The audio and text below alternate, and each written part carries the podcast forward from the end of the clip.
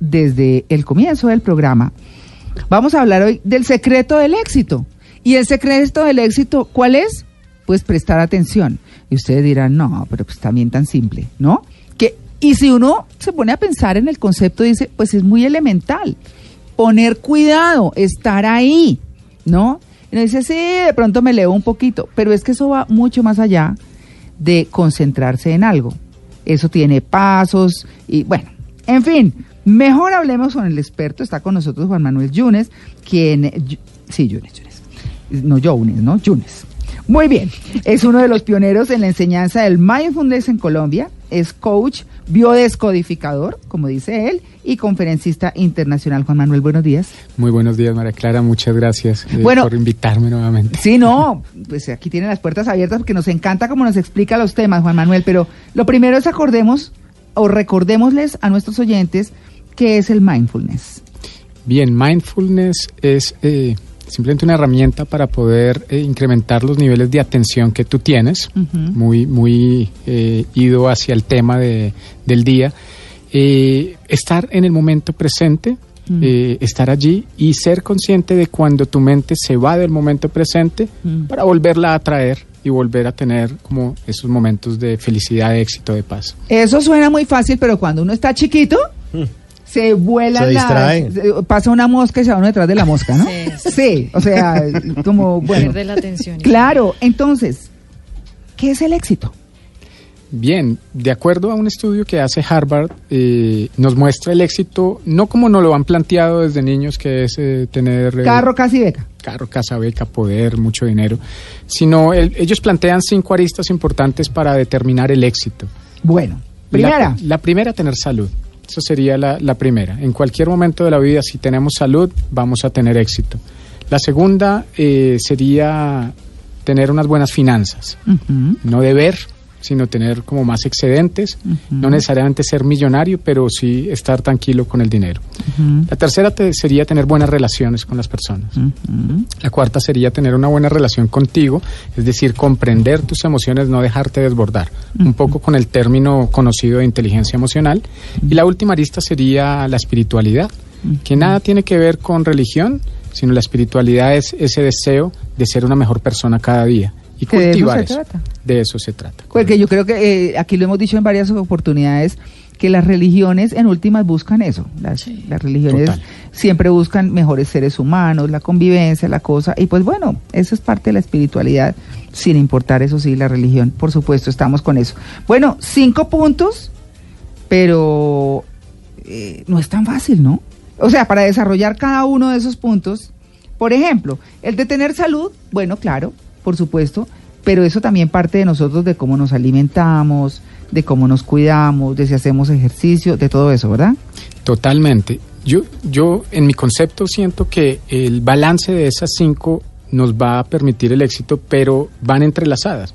Si tú tienes buenas emociones, pues es bien conocido que la Organización Mundial de la Salud hoy día dice que más o menos más o menos el 70% de las enfermedades pueden provenir de procesos psicosomáticos emocionales. Mm. Entonces eso quiere decir que si yo tengo un cultivo adecuado de mi inteligencia emocional va a ser muy probable que tenga salud.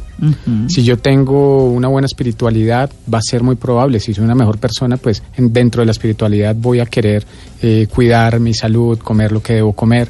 Lo mismo pasa si tengo buenas finanzas, pues voy a poder ir a un gimnasio de pronto y si, eh, voy a poder tener un alimento adecuado, voy a cuidar de mí mismo y si tengo buenas relaciones, pues voy a disfrutarme muchísimo de la vida. Entonces es como un balance entre esas cinco que hace que yo cultive cada una de ellas. Si me falta una, pues puede que las otras también comiencen a flaquear. Profesor Fernando Ávila, buenos días. Buenos días, María Clara. ¿Cómo le va con la salud? ¿Bien? Eh, bien, bien, creo que sí, sí, sí, sí. Me toca pagar como tres saludes, pero... Ah, pero está como un lulo. Sí. Sí, pero, pero bien, el resultado parece que es bueno. Claro, ¿qué hubo, Luis Carlos? Muy buenos días para todos. ¿Bien o no? Todo muy bien, afortunadamente. ¿La salud? La salud, bien, afortunadamente. Bueno, ¿tienen, ¿tienen ustedes dos ya el primer paso para el éxito? Sí, ya con eso arrancamos. ¿No? Ese es el combustible inicial. Ese es el que hay que tener, sí, señor. La cuota inicial. Bueno, el, el segundo punto es, eh, ¿cuál, Juan Manuel? De de los de los cinco puntos para el éxito Ajá. Las, finanzas. las, finanzas. el tema del manejo de las finanzas es un tema serio hay gente que se ha suicidado por deudas eh, porque van y le prestan al gota a gota y eso sí es una cosa terrible. Bueno, en fin, las buenas finanzas también tienen que ver como con las buenas costumbres, ¿o no? Total y con la programación que tenemos de niños. Mucho está, está muy relacionado lo que te han dicho de niño con cómo tienes tus finanzas hoy día. Yo conozco en consulta personas que se ganan 50 millones de pesos pero se gastan 55 en un mes. Sí. Entonces eso eso hace que, que no tengas buenas finanzas. No es, eso no es prosperidad, eso no es abundancia.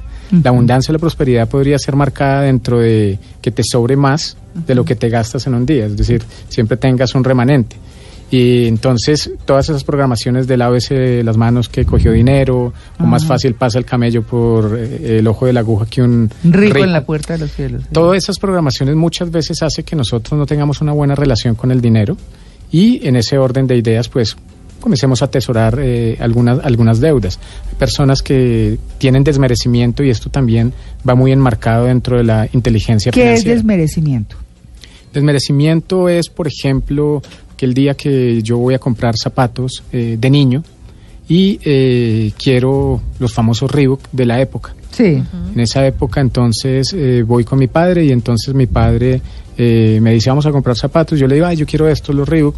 Y entonces posiblemente mi padre ve estos, ve estos, dice no tiene ningún sentido, no es diferente, los va a gastar igualito. Y entonces le dice a mi madre, comprarle los Croydon en ese momento yo desmerezco porque yo quería estos y adicional a eso voy al colegio y me la montan por tener Croydon en vez de Reebok. Mm. Entonces en ese momento genero una programación de desmerecimiento que puede ser posible que en el futuro yo en mi primer sueldo eh, lo dedique a comprar zapatos. Y el segundo sueldo también. Esto es un caso no mío, es real de una persona eh, que conozco, un, querido amigo, y él lo que nos contaba que él atesoró zapatos, pudo, llegar a tener más o menos unos mil zapatos para que ese niño pudiera merecer.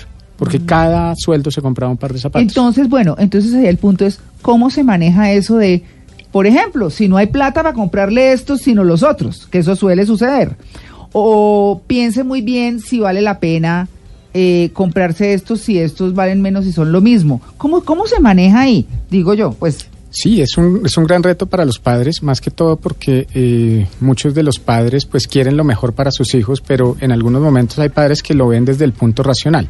No se trata de darle al niño lo que quiere, pero sí explicarle cómo puede conseguirlo.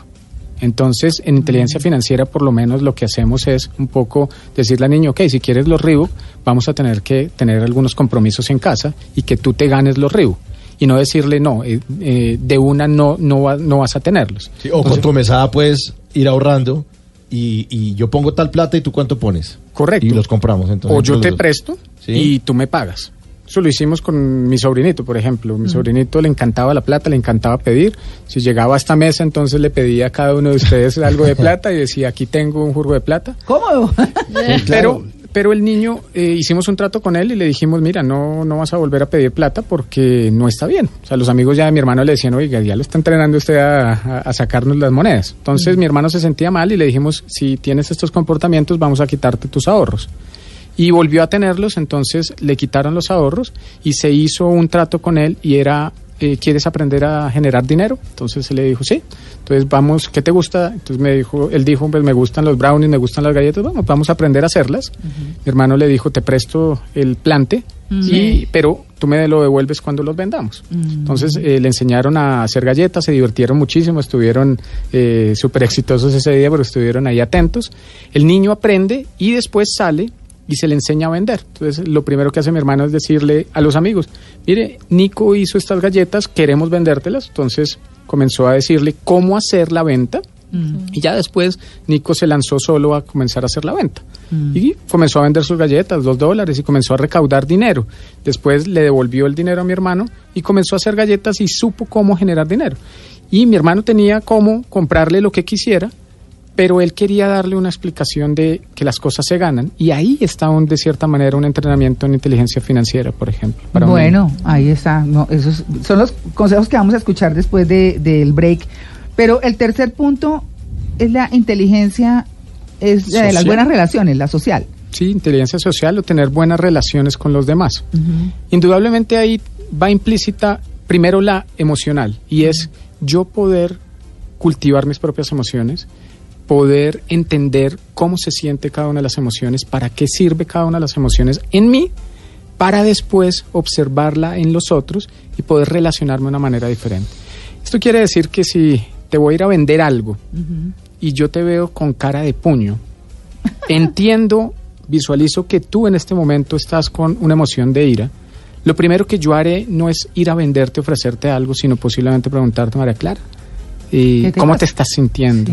¿Quieres contarme algo? Entonces, en ese, en ese momento, como las emociones son tan transitorias, 90 segundos duran, de pronto con esa pregunta tú dices, pues Juan, no me había dado cuenta, de pronto me tiras una sonrisa, cambia ese contexto emocional, en ese momento sí, bueno, hablemos de lo que vinimos a hablar y de pronto te ofrezco lo que te voy a ofrecer. Lo mismo pasa con la tristeza. Entonces, si yo comprendo las emociones en los otros, voy a tener muy buena relación. Entonces, esas dos son implícitas y Daniel Goleman, que es el papá de la inteligencia emocional, o no digamos el papá, pero quien la da a conocer, habla de esto, ¿no? Primero tengo que conocer las emociones en mí, inteligencia emocional, para luego poderme relacionar con los otros y es como el balance perfecto. Entonces, van entrelazadas esas dos inteligencias. Ah, pero vea, ¿no? Interesante. Bueno, la cuarta es la inteligencia emocional, de la que hablamos ahorita, las dos. Ah, o sea, tiene, esas dos están enlazadas. Están enlazadas. La de las buenas relaciones, que es la inteligencia social, y la inteligencia emocional. La quinta, entonces. La espiritual. La espiritual. La espiritual. como decíamos, es el cultivo de ser una mejor persona cada día y esto es eh, simplemente la voluntad de entender de que tengo algunos conflictos, que tengo algunas taras y de que cada día puedo ser una mejor persona. Aquí no se trata de ser la mejor persona, sino de ser mejor persona cada día. Y eso quizá me va a llevar pues en, adelante a, ser la persona que yo quiero ser. Entonces, eh, eso sería de pronto la espiritualidad para mí en ese concepto y es esa autoobservación y ese deseo de ser una mejor persona y de ser una mejor persona no solo para mí, sino para la humanidad, para la sociedad sin que se vuelva un bobo el paseo, ¿no? sí, totalmente, totalmente. O sea, yo creo que la gente también hay que ponerla en su lugar, ¿o no? Sí, sí, sí. Ahí podríamos hablar de los conceptos de compasión que tanto te gustan. Ay, a, mí me encanta, sí, la compasión. Y es eh, simplemente, obviamente, eh, el ser una gran persona es preocuparte por el otro, sentir lo que siente el otro y hacer lo necesario para que esa persona salga de su dolor. Mm. Y en algunos, en algunos momentos de que alguien salga de su dolor puede implicar la firmeza la firmeza. Es esa persona que eh, está siendo golpeada y mm. se queda allí, no, pobre persona, si es que si yo me voy de la casa, ¿qué va a ser de él? Pero me sigue golpeando hasta que un momento u otro digo, no, un momento, voy a tener compasión conmigo misma y con él. Mm. Impedirle que me pegue es hacer de que esa persona salga de su propio sufrimiento, porque tiene un ciclo continuo pensando que esa es la forma de, de actuar con las mujeres, por ejemplo. Entonces la firmeza no implica, la compasión no implica ser el bobo del paseo, sino implica tener un grado de madurez importante, incluso a nivel espiritual.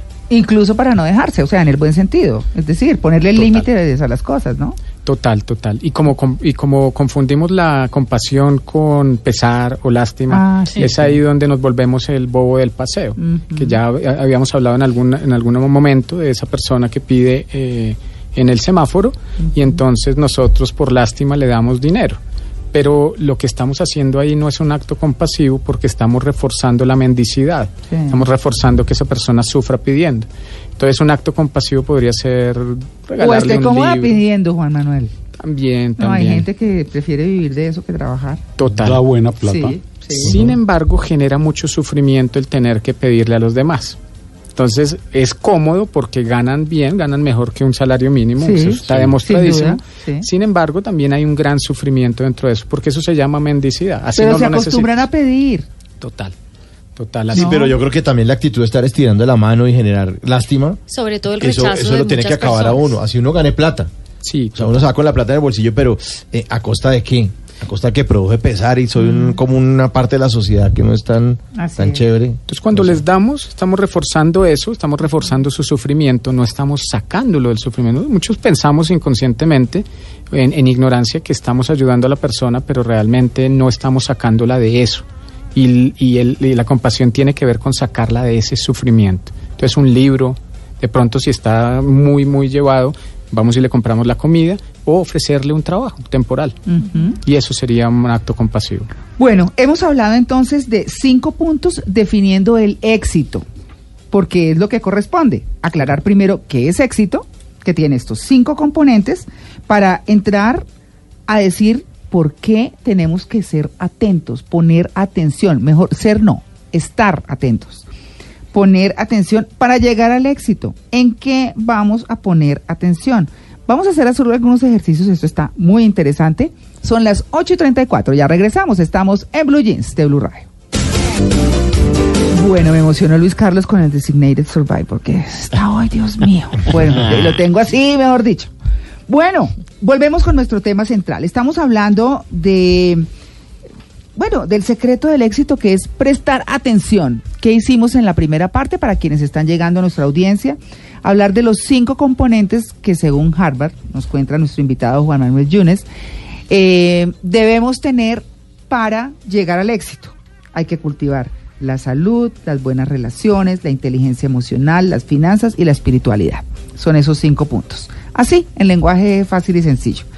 Pero vamos a hablar ahora de cómo prestar atención, porque ese es el punto, que suena muy sencillo, pero que a la hora de la verdad, si uno no ha desarrollado todas estas cosas o no se ha equilibrado un poco, por decirlo de alguna forma, pues entonces, ¿cómo va a poner cuidado? ¿Cómo ponemos cuidado, Juan Manuel? Yo, yo lo, la plantearía de una manera diferente. Wow, usted es que sabe. poner cuidado me lleva al cultivo de esas cinco ah, muy bien. aristas. Ah, muy bien. Entonces, desde niños deberían, deberían enseñarnos eh, la atención porque es la base del aprendizaje realmente. Ah, okay. La atención es la base del aprendizaje. Ah, sí, sí. Entonces, eh, aquí deberíamos entender un poquitín, un poquito cómo funciona la mente. Tú ahorita decías que los niños cuando son chiquiticos pasan una mosca y se... Y, se distraen. sí. Pero los estudios hablan hablan por sí solos y en adultos se dice que eh, eh, aproximadamente la mente está dispersa entre un 50 y un 80% del tiempo. Mm. Eso quiere decir que no estamos atentos, sino en, en, el mejor de los casos en un 50% y en el peor de los casos en un 20%. Nada. Estamos atentos. Nada. Y la atención está relacionada con vivir en el momento presente. Un poco lo que hablábamos ahorita del mindfulness y todas las películas que nos, que nos, nos planteaban ahorita. Entonces, se, se constituye como un entrenamiento simplemente la atención y debería ser cultivada desde, desde niños. Nos cultivan más que todo la memorización, pero nunca el estar atentos. Los profesores nos piden, presten atención y los niños dirían por dentro, pero ¿cómo se presta esa vaina? Claro. Sí, a uno le dicen en clase, a ver niños, atención acá. Sí. No a mirar. Y eso debería ser uno de los entrenamientos que deberíamos recibir en el colegio adicional a una educación basada en emociones también. Pero la atención es clave.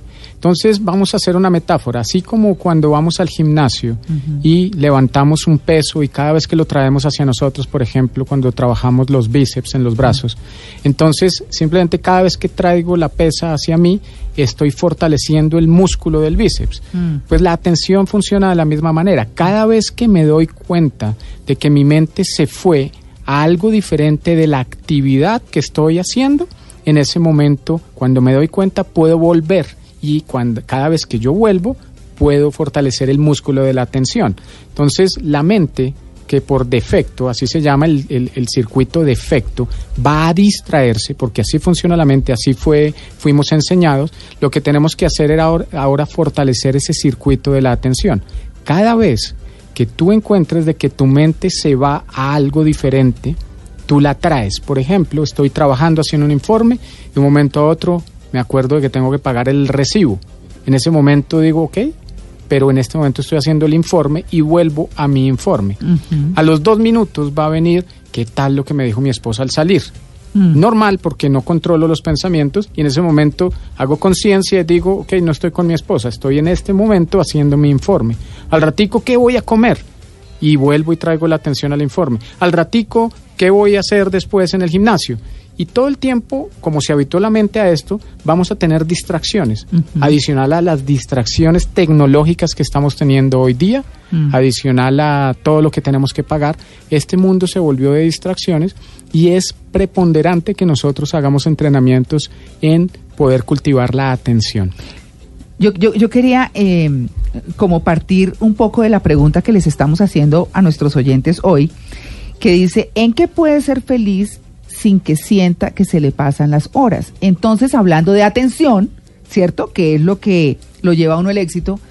pues eh, les preguntaba a mis compañeros esta mañana en qué se queda. Entonces Mauricio decía que la música, eh, Lili, ¿qué dijo? No he dicho. No dijo. rezando, rezando, diga. No, no, pero sabe que es una parte, pero como dice Juan Manuel, no lo es todo. O sea, porque yo lo manejo así. La espiritualidad es para ser una buena persona, para servir a los demás, pero no lo es todo. Claro. Paseando, caminando por un parque verde por allá. Claro, uno como concentrado en lo que está haciendo, entonces está metido porque le gusta, porque lo disfruta me imagino al profesor Fernando Ávila mirando las palabras, de las raíces de las palabras, bueno, todo eso que él maneja divinamente. Y cada uno de nosotros tal vez en un cuento que nos apasiona. Entonces uno diría que si esto es desde la niñez eh, y que mucho de eso se aprende en la casa y en el colegio, como siempre, en el colegio los profesores no solamente es presten atención, sino enseñar cómo se presta atención. Entonces voy a cómo son las mecánicas porque obviamente eh, eso incita a que los profesores y los papás como que desarrollen mucho más su creatividad y aunque a uno no le guste todo, por lo menos entienda que tiene que concentrarse y hacerlo. No sé si me explico. ¿Qué le decimos o qué les decimos a nuestros oyentes para que se concentren más en cada cosa y así lleguen al éxito cultivando cada uno de los cinco puntos? Claro que sí, mira, nosotros después de muchos años estudiando con, con mi esposa María Camila temas de mindfulness, muy desde la parte teórica y cierta, ciertamente práctica, un buen día encontramos un sitio que se llama Blue Cliff, que es un centro de mindfulness del el maestro Tish Nat Han, que nos hablabas ahorita. Nos fuimos un mes para entender un poco. ¿Y eso es dónde? Eso es en el estado de Nueva York. Ah, ok pero él tiene, eh, digamos, centros de mindfulness en Francia, por ejemplo, tres en Estados Unidos, uno en Tailandia. Eh, el centro de más importante son, se me fue el nombre. Eh, cada uno se llama diferente, ah, pero bueno. ahorita que me vuelva te, digo los nombres, digamos, el más importante está en Francia hoy día, pero se me, se me va el nombre ahorita. Entonces, nos fuimos allá para entender un poco más cómo era esto de prestar atención, el cultivo de la atención. Y fue muy bonito porque eh, en algunas actividades donde yo pensaba que eh, era aburridísimo estar, cuando puse mi atención en la actividad fue maravilloso. Una de las prácticas más lindas es, por ejemplo, lavar los platos, nos decían. Entonces nos decían... ¡Qué belleza! Entonces nos decían ellos, nos decían ellos, mire, lo que vamos a hacer es prestar atención a la lavada de los platos. Vas a sentir las texturas, vas a ver el mugre, la grasa, vas a ver cómo se forma eh, el jabón, la espuma, vas a sentir el agua en tus manos. La esponja. Vas a sentir la esponja y cuando yo hago por primera vez esto, que siempre criticaba a mi esposa por dejar millones de platos y de ollas y todo este cuento y no me lo disfrutaba y pensaba más en lo que me tenía que lavar y la pereza de lavarlo, cuando estaba allí en este centro y comencé a lavarlos, comencé a darme cuenta de que cada vez que yo prestaba atención a la lavada de los platos, me sentía en paz y me sentía feliz. Entonces una de esas cosas que yo decía, qué mamera hacer, se volvía algo hermoso. Y hoy día cuando hago la práctica de prestar atención a la lavada, para mí es una práctica muy linda. Entonces ellos nos enseñaban que caminar. a mi casa. Para que sea feliz en mi casa. Pero con un compromiso.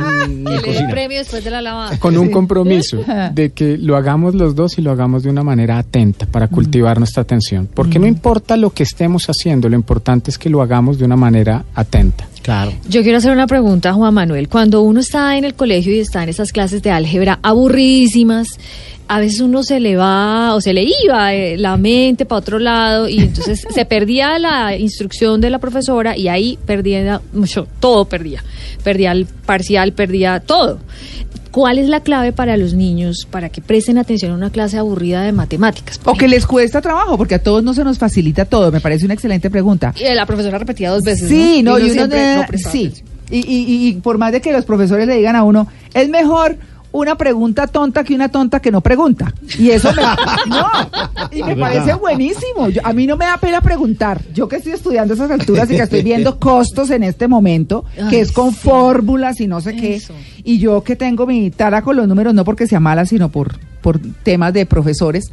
Yo eh, digo, ¿cómo, ¿cómo hago? Pues poner cuidado a este tema y es poner cuidado porque a estas alturas da pena, ¿no? Claro, pero es que yo tenía una profesora que se llamaba la señora Margarita y todo el mundo le entendía a la señora Margarita menos yo, porque me parecía aburridísima. Mi hermana le entendía perfectamente a la señora Margarita, pero yo no. Bueno, entonces, ¿cómo, hace uno ahí? para prestarle atención a Ahí es importante, más que el niño, eh, que los docentes entiendan de que hay múltiples inteligencias y que hay formas diferentes en las cuales los niños aprenden. Sí. No todos aprenden de la misma manera. Hay unos profesores que son muy planos, los típicos de matemática, que le van a uno hasta durmiéndolo a uno. todo ese cuento. Entonces va mucho más allá del el mismo niño es cómo nosotros, que somos los adultos, le estamos dando una enseñanza diferente a los niños para que se motiven. La clave es la motivación para poder tener atención. Entonces, un niño desmotivado donde ese, ese tema no, no me interesa, donde estoy viendo a esta profesora que yo no le intereso a la persona o a la profesora, pues tampoco le presto mucha atención. Entonces va en doble vía. Primero que los profesores cambien las formas de educar, ¿no? que hagan sus clases diferentes, que entiendan que hay niños que no necesariamente son tan inteligentes a nivel cognitivo, pero sí a nivel espacial, por ejemplo, o a nivel emocional.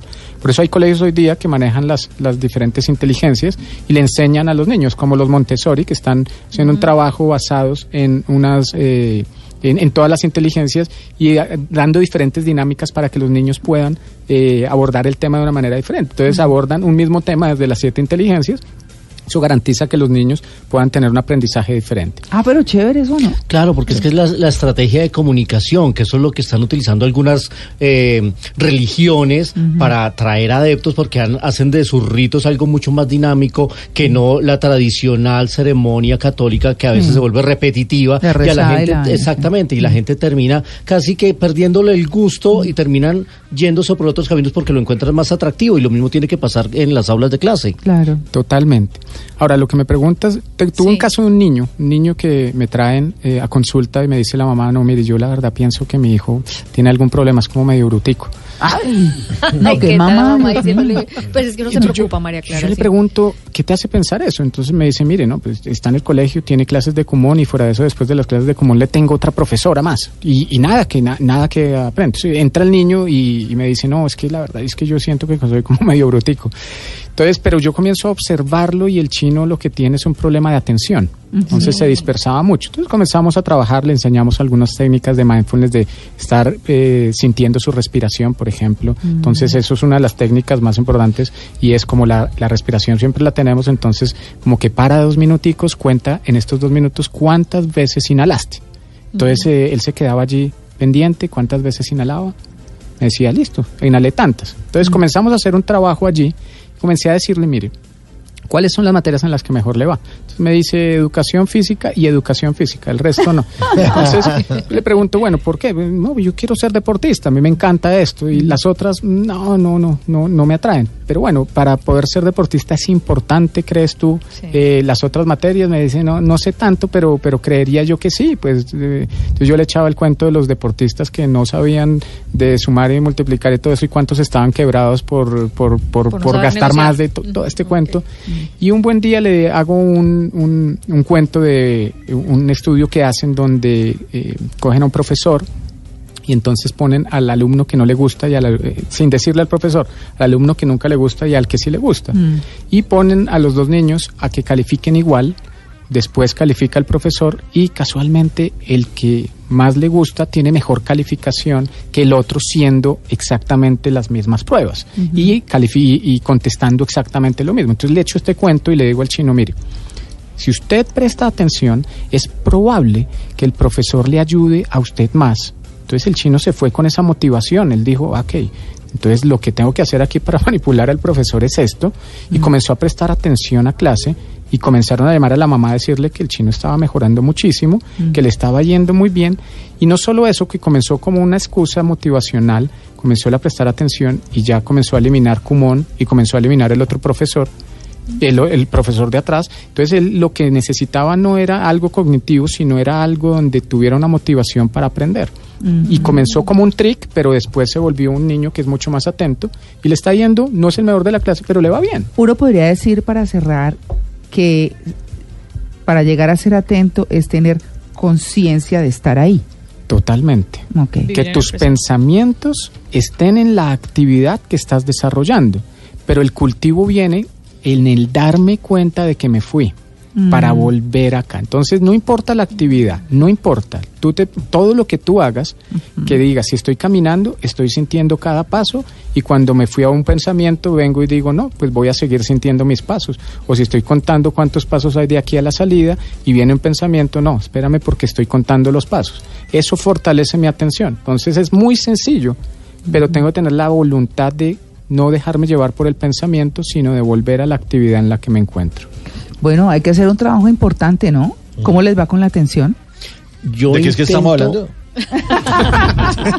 yo intento prestar atención a lo que me cuesta trabajo. Porque hay cosas que para las cuales uno por gusto, pues casi que tiene la atención ahí fija, pegada, con colbón, pero hay otras que por, sobre todo, por ejemplo, el tema de los idiomas. Yo mm. quisiera aprender un poco más de idiomas porque es algo que, que, quisiera aplicar a, mi carrera, entonces le presto mucho más atención a eso y al aprendizaje de otras cosas, pero sobre todo para reforzar. Bueno, pues ahí está el tema, estar ahí, ser consciente de que se nos va la mente y, y traerla y, e intentar concentrarnos con ejercicios tan fáciles como disfrutar una lavada de platos, como contar la respiración, hacer mercado, como contar los pasos. Como, bueno, tantas cosas tan elementales y tan sencillas que seguramente lo van a ayudar. Juan Manuel, muchas gracias. No, a ustedes nuevamente por invitarme a este espacio tan maravilloso. Muy, muy interesante el tema. 9 y 3. Ya llegó.